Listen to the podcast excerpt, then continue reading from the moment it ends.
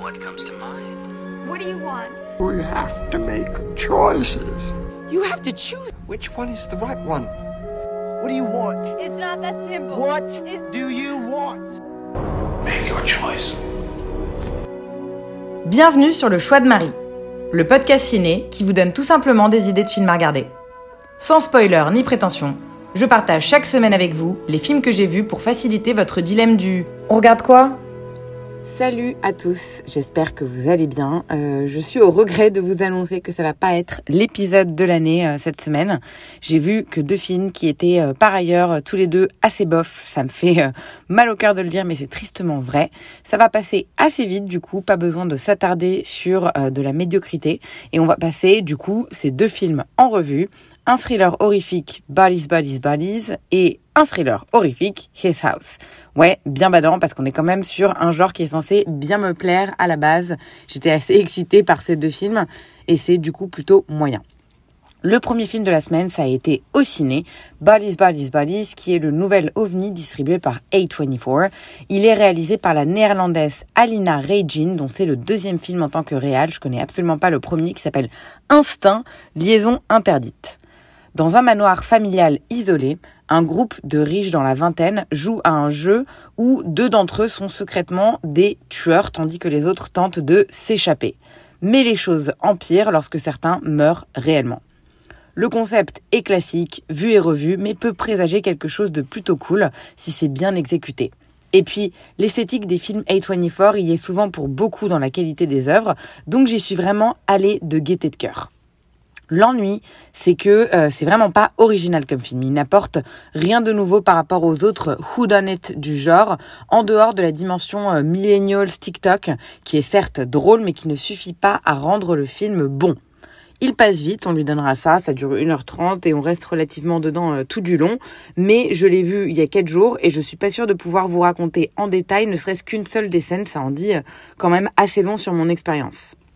La photographie aurait pu être si chouette. Le grand manoir, ils sont plongés dans le noir, le jeu euh, sur les couleurs fluo des, colliers et bracelets qu'ils portent, les téléphones portables, ça avait clairement du potentiel. Mais c'est assez mal fait, voire parfois euh, carrément euh, gênant parce que certains plans, certains plans pardon, peuvent prêter à confusion et on a du mal à comprendre ce qu'il se passe à l'écran. Les personnages sont assez bien écrits, tous très caricaturaux mais dans un style très nouveau et donc ça, il faut l'avouer, c'est quand même hyper divertissant, mais c'est à peu près tout. Le cast est composé euh, majoritairement d'inconnus, mais deux noms ressortent malgré tout du lot. La jeune, la jeune Rachel Sennott, qui était la créatrice de Shiva Baby, euh, que j'avais adoré l'année dernière, bah, elle, elle a un super rôle dedans, hyper agaçante, mais elle est vraiment parfaite. Et ensuite, Pete Davidson du SNL, qui a un petit rôle, mais qui parvient à apporter pas mal de charisme dans ses quelques apparitions. Tout le monde a été plutôt bien casté, il faut l'avouer là-dessus. Ils sont tous assez rafraîchissants, mais ça ne suffit pas à sauver le film.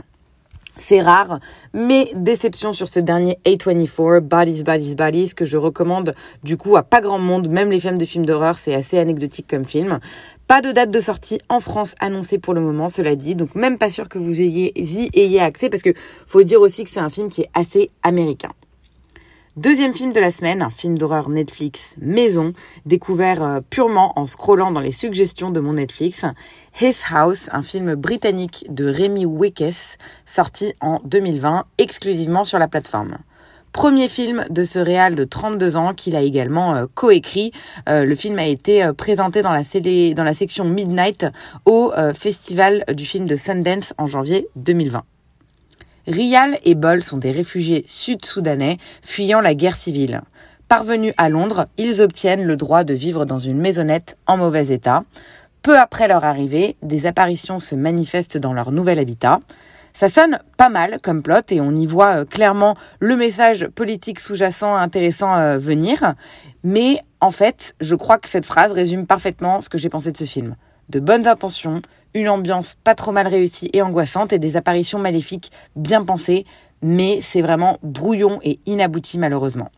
Le souffle retombe très vite dans ce film qui finalement lorgne plus du côté dramatique que de l'horreur réellement. C'est assez décevant d'autant plus que le concept était vraiment sympa. J'ai pourtant adoré le travail de direction artistique, les décors sont vraiment incroyables et il y a des plans qui sont vraiment hyper travaillé et superbe, mais dès qu'il y a un peu de tension, c'est un loupé et le réal ne parvient pas à engager à fond son audience dans les moments dits d'horreur. Le duo d'acteurs que je connaissais pas, euh, Wunmi Mosaku et Sope Dirisu fonctionnent bien, même si j'ai trouvé que l'écriture des personnages était un poil trop cucu, donc forcément c'est difficile de livrer une interprétation qui est euh, parfaite. In fine, c'est donc un film qu'on pourrait qualifier d'intelligent malgré tout, étant donné que euh, les diverses apparitions horrifiques ne sont pas là uniquement pour des jumpscares, mais vraiment dans le but de montrer qu'il faut savoir affronter les fantômes de son passé. Mais le film reste assez peu convaincant malgré tout dans son ensemble, avec un scénario qui tourne un peu en rond et sans faire réellement sursauter dans les moments d'horreur. On attend en fait avec impatience le, dénouement et je dois avouer que je me suis un peu ennuyée devant His House. Il est dispo sur Netflix si vous voulez malgré tout lui donner sa chance. Il est sorti à l'automne 2020. Voilà pour cette relativement mauvaise semaine. Je suis vraiment désolée. Euh, croyez bien que je suis la première à en être déçue. J'espère que ça va être un peu plus qualitatif cette semaine, bien que je ne sois pas euh, sûre à 100% d'avoir beaucoup de temps libre.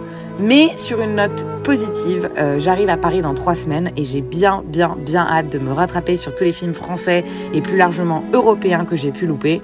C'est sur cette note que je vous laisse en vous souhaitant un excellent dimanche soir. Merci à tous pour votre écoute et à la semaine prochaine.